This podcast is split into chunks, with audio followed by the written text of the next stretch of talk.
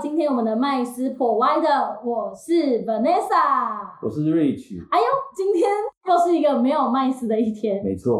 那我们今天非常开心，我们今天邀请到的嘉宾非常的厉害哦，他是台湾金融发展协会执行长，也是美国格林证券的亚洲总监。哇，这样听起来是不是一个很大咖的人物呢？那同时他在各大的大学院校当中都有担任老师。那我们都称为威廉老师，同时他也是致力于反诈骗以及社会公益的资深金融人。那我们今天非常开心的欢迎我们的威廉老师，欢迎欢迎欢迎，谢谢大家好，我是威廉。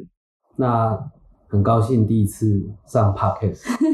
我们也很荣幸第一次就可以邀请到这么资深的金融人来跟大家分享。是的，那大家也都知道，呃，其实刚刚有提到。呃，威廉老师这边呢是美国格林证券的一个亚洲总监。那今天我们也请他来跟我们分享一下，在国内以及国外，在对于证券上面的一些差异性，跟国内国外的券商该怎么去选择，跟怎么做操作呢？因为我是想说，嗯，常常也周围很多的朋友问说，呃，我知道投资，那我也想买一点股票，甚至存股。那请问一下，那到底买台股跟买美股有什么差别？嗯，我想问威老师最好啊，因为他是这边的高手。呃，因为现在其实呃，从我十几年前接触美股到现在哈，渐渐的越来越多人对这种国际投资感到兴趣。那我自己是在一九九九年进证券市场，然后从最基层这样开始做起。其实呢，我一开始是当然是接触台股，那慢慢的我后来接触了港股，然后从港股当中看到了一些 ETF，哦，本来有，后来又下架。那最后呢，我就发觉我们生活当中接触最多的其实是美股啊。现在现在很多的 YouTuber 也有都在教学，嗯，啊，因为美股跟我们是日常生活当中，不管你拿的呃这个这个手机啦，哈，Google 的，或者是你在用这个吃麦当劳、喝星巴克，或或者是呃这个肯德基，哦，其实呢，生活当中包括你的苹果手机，哦，还有这个 Tesla 汽车，有太多的这个生活投资，哦，都可以接触到。哦，那这个就是引发了我这个投资上面的一个兴趣，哦，就是一开始是从兴趣，最后成为自己的一个专业这样子。哇，那真的是从生活中，一些相较于台股来说，我们民生用品，现在大家更疯狂的，就是前一阵子可能特斯拉概念股，嗯，然后等等像。像我们看平常会看到手机都是 iPhone 手机，大家可能会去买一些 iPhone 的一个 Apple 的 ETF 啊等等的。那我们在台湾的话，购买美股的部分，很多时候我们都只能使用像付委托的方式。是对，那这样子跟一般我们如果在美国或是在国外的券商开户，那在交易上面或是我们的流程上会有一些什么差别，或是怎么选比较好的？嗯，确实，现在有很多的选择管道。那当然呢，如果说在台湾的这个副委托来讲，就是就近嘛，方便，然后它可以台外币交割。那如果你从这个网络上的券商来讲的话，它就是免费哦，但是呢，就是会有时差哦。当然，它现在中文化的平台也很多哦，对，所以讲细节一点来讲的话，就是说它有很多差别啦。比如说副委托本身，它在二零零八金融海啸之后，它有一些限制，比如说。杠杆型、放空型的，它就不能做啊。但是从美国就没有这个限制，嗯，哦，那就只能买股票型跟债券型，好，这是一个差别。那再来的话，就是说这个海外所得的部分，哈，因为直接汇出海外，它就没有这个，呃，从国内你就是获利一百万以上，其实从国内计价的外币基金，哈，不管你从投资型保单，或者是基金，或者是从付委托做股票，只要是外币计价，通通要纳入海外所得。那海外所得一百万以上就是要申报哦，申报虽然不一定要缴税，但有些人听到申报就会怕怕的。但是从美国它就没有所谓申报问题啊，如果你有把这个汇出汇入的资金控制，把这个控制的好的话哦，那再来的话就是说国内呢，因为我们跟美国没有邦交，所以说在买美国公司的部分，比如说你买特斯拉、星巴克、麦当劳这种美国公司，它股利有可能会被。这个股利的部分，哈，资本利得都是在美国，我们外国人都是免税，但是在于这个股利的部分可能会扣百分之三十，好，那再从国外券商，它基本上就可以不扣或者可以退税。那如果从副委托的话，就是要看券商本身有没有去申请，或者有可能是被扣了以后没办法退，啊，如果没办法退，因为副委托嘛，它等于多了一层，所以变成是你鼓励的部分就被打了七折。哦，这个就要了解到国内券商的部分。那再来的话，其实还有其他的差别性，比如说有一些呃资产哈，就是说从国内跟从国外有一些资产上的一个处理的需求，好，然后还有操作的部分哈，其实便利性上都很够。如果你不是走在短线上的进出，其实从国内就够了。好，那如果你要很及时的哦，短线上的交易，然后你讲求低成本，那现在网络上的也很多。哦，那像我们自己本身是刚好结合到国内券商跟网络券商的两边的一个优点，哦，等于是海外券商的一个在地服务，哦，不过我们比较多着重是在这个上市服务的这一个部分。了解，这样子。哇，那这样听起来其实好多的管道其实都可以买到美股，哎，是现在越来越方便。对啊，可是就是像呃威廉老师有提到，不管有时候可能会差别在时间。如果及时性可能就没有会有一些落差，或者在成本上，在手续费上会不会有一些不一样？嗯，确实，现在国内来讲的话也蛮蛮优惠的哦。那当然，它多了一层的海外的券商嘛，哈，跟银行走信托机制是一样，所以说多一层的成本再便宜也没有美国的直接的券商来的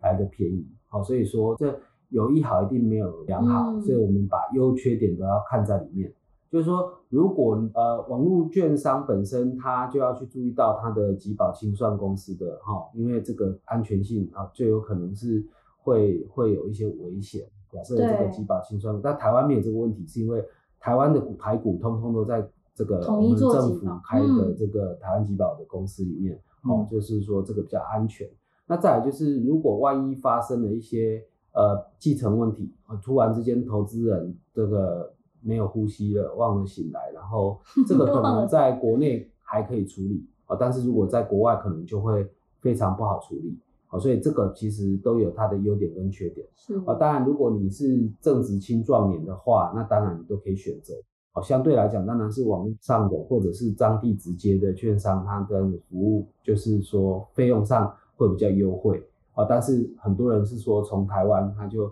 对他来讲就是就近方便哦，就比较不在乎成本问题，这各有利弊。嗯哼，一般我们都会在国内啦，国内很多的投资人会觉得说，哎，我的钱是不是要汇出国外？那相对于安全性上面，我们可以怎么做选择跟辨别？其实，在海外的券商，尤其是以美国来讲，是都一定是合法登记啊。你可以在美国证交会 SEC，或者是在这个投资人保护公司 SIPC。啊，这个机构台湾也有啊，在松山机场对面，或者是在 FINRA 美国的金监局都可以查得到相关的合法机构。就好像我们台湾的河库很大，可是外国人也不知道河库长什么样子，那就要去公会去查，一定有官方网站可以去，或者更半官方 可以去查核得到这个机构。哦，像因为我过去在外商待过，就很多人也搞不清楚这个外外资券商到底。有没有合法在台湾登记？这个其实是在官方网站都可以查得到的。嗯，啊，那再来的话就是说，呃，汇出去确实要成本，尤其你不是一般银行的 VIP，汇出去的成本有可能到五百到一千块台币。所以说，如果你资金量太小的话，其实也比较不适合。你常常要汇出去，要汇回来，我就不建议走海外。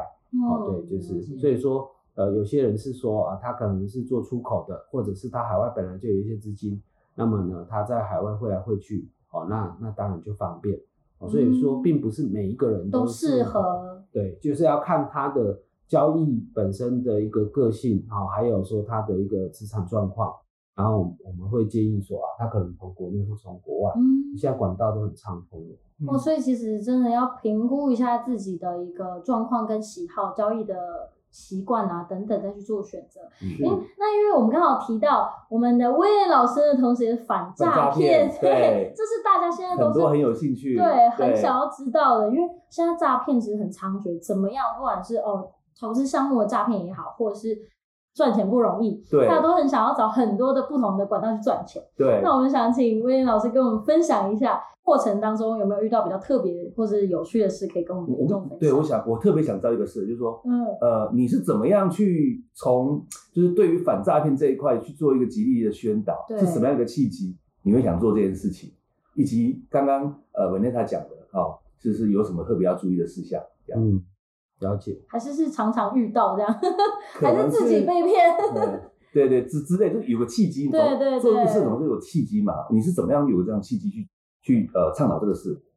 好，在我过去在金融机构服务的这十六年当中，其实是很少遇到的，因为我们销售的或我们接触都会是金管会核合准格的，嗯，哦，然后的金融商品。那一直到我自己出来创业之后呢，我这几年我就接触到了很多就是奇奇怪怪的投资项目，嗯然后我才发觉到说，其实很多都是很不靠谱的，就是说，甚至它是恶意的诈骗，嗯然后导致这个家破人亡。那其实我们深感痛绝，就是觉得说这个呃非常的痛恨。那很多人呢，在投资这个项目，甚至在推广这个项目本身，他并也不知道他自己在犯罪，或者是说他自己也不知道这个其实是一个不可靠的，甚至就是一个恶意的一个一个吸金诈骗的项目。嗯那其实我们简单来讲的话，它就是大概可以分成人事实地物去判断。嗯哼嗯第一个就是机构本身，它是否在国内或在国外合法可以注册登录。嗯那这个其实在我们的这个呃金管会的网站有一个国际投资警示专区，其实是可以查得到的。哦，那查到的话，你可以在里面输入机构名称，它不一定已经爆雷了，也就是说它不一定倒闭了，但是嗯。你可以查得到，在这个地方，如果有人透过金管会去查，因为你如果去问英国或者去问美国当地的金融机构，肯定没有人会理你嘛。对。那如果透过台湾的金管会，哦，你去查询，那他帮你发函去，那回函在这个当中，在这个地方专区，你可以查到两个东西，一个就是这个机构在海外是合法的，那肯定在台湾有可能是没有住、没有落地、没有合法，那这个情况还好一点。那另外一个就是在国外，它根本就是一个虚假的，或者是这查无登记的，嗯哦，那就更糟糕。哦，所以第一个可以从机构上去看，第二个就是说，跟你销售的人员本身，他是否有合格的执照，是否有有一定的专业的一个素素质。哦，那很多人本身他就利之所趋，他就有利利利益很好，有利润，他就去推广，可是他自己并不了解到这个项目本身最后真实的一些样貌状态，他并没有从头参与到尾，所以这个人的本身哦也是要非常的去注意。那再来就是获利的本身，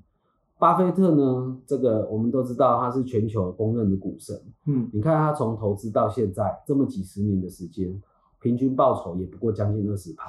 可是呢，你在外面你往往会去听到一个月就二十趴，一周就二十趴，每个人都比巴菲特厉害。那我就说，那你为什么不干脆就是这个卖房子、卖老婆、卖小孩就全压了？全压全压巴菲特等等赚个 三个月、半年再把他们赎回来嘛。嗯就是就是这个是让我觉得就很不可思议的事情，就是说怎么我们这个投资报酬率这么这么的夸张？嗯那这个当中就一定是如果不是庞氏骗局后后金补前金，基本上正常正规的投资很难。当然做生意是有的，哦，我讲的是投资本身，哦就是说做生意本身是有可能会有这个报酬，但相对也负担相对的风险。所以很多民众只看到爬数，没有看到风险，嗯或者他选择不去听风险。哦，这个都是投资者本身就也蛮有问题的。哦，所以因为获利跟风险本身都是相对相当的。是那再来就是这个本身在这个销售的这个推广的机构，因为现在比如说我们刚刚讲的，大部分都是一些国际的，然后听不到摸不到的一个一个项目，哦，所以说它可能都是在海外，对然后很奇怪的地方，你很难去查证的。什么塞浦路斯啊，然后什么罗马尼亚，图对对对，就是你这辈子可能这个不一定旅游都不一定到的地方，你要特别的注意小心。嗯哦，因为如果在英国、新加坡、香港、美国，这个都还当地也许有朋友什么都好查。对嗯，然后最后就是说，在这个事情本身是不是我们所熟悉的投资项目，嗯然后去判断。哦像我自己对房地产很不熟，我这边我就特别的小心，就戒慎恐惧，就是说，嗯。这个投资的本身是不是你自己所就是有熟悉的哦，嗯。然后你再去依照能力哦，我觉得有些时候我不能说机会投资都一定是骗人的，那我只能是说量力而为，也就是说，当这个项目本身破局了、倒闭了，那就像你签大乐透一样，你不会因为一次大乐透没中，你就去想不开嘛。嗯。对。所以用这样子的比例，用这样子的金额，那你去尝试所谓的机会投资、风险投资，我觉得这还 OK。对，就是是比例上的问题，嗯因为我不敢说人家就一定就是一定骗的就是假，但是就是往往是比例上，他把他的身家压下去，一个根本就是个骗局，或者是根本就是呃就是这个获胜几率很低的一个项目，嗯那就会导致这个很多的所以其实像威廉老师讲到的很重要，就是大家其实要评估的是风险，因为每个人其实能承担的风险不太一样。如果你说你今天拿红海董事长的风可以承担的风险，跟我们平民老百姓能承担的风险来比，绝对是不一样的。是他可能十一百万的十趴，也不过就是那10万十万。对对，那我们可能是一万，也不及的十趴，可是却是我们的全部。嗯对，所以其实在这部分，其实大家都要很谨慎的去判断这些东西。嗯对，哎，那威廉老师，同时我们在呃反诈骗的这一条路上，有没有听过？就是很应该很多人会想要去询问老师说，那这个到底是不是真的？会不会是诈骗或什么？因为我们一般人可能没有办法去知道这么的资讯啊，等等的。对。对，还是我们以后呢，如果有任何哦，就是项目听到之后都有疑问的话呢，我们都来找留下 email 信箱，每个都寄来问问老师好了。你觉得这是不是诈骗？对，因为其实我们能查的真的是很有限。对，对，那其实威廉老师现在也是同时在很多学校，不管是从大学，那现在听老师说也有到高中，对延伸到高中。那在高中的过程当中，会不会有一些就是高中跟大学大家对于金融或是对于诈骗的理解跟接触，因为不同年龄层接触到的人一定不一样，嗯然后跟出社会了之后遇到的又更不一样。那可以请老师跟我们分享一下。哦，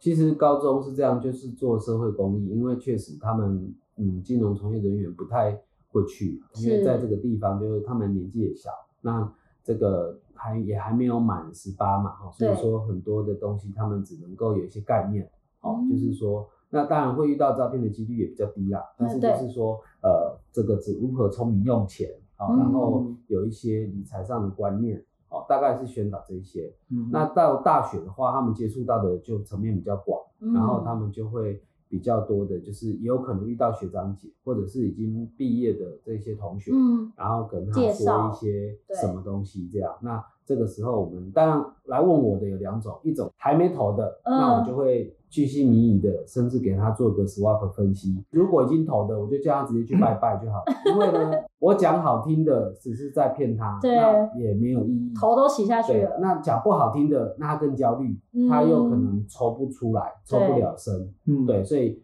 有分投前跟投后。投前我就会诚实的讲，有时候我还会邀请瑞雪老师来讨论一下哈，这个东西到底可不可靠？嗯哦，因为我一个人的脑子有限嘛。但是如果投后，就是只能去拜拜跟祷告。只能去祈求他没事。那他只是来问一个心安的，因为很多人是投后来问。那嗯投后来问的话，那基本上来讲，你只是希望来问个心安的。那我觉得嗯讲好讲不好，其实都不对。所以是说，我会希望说，很多听众朋友就是说，你在投之前，其实多问几个啊，人家讲货比三家嘛，就是说你多问几个相关的一些专家，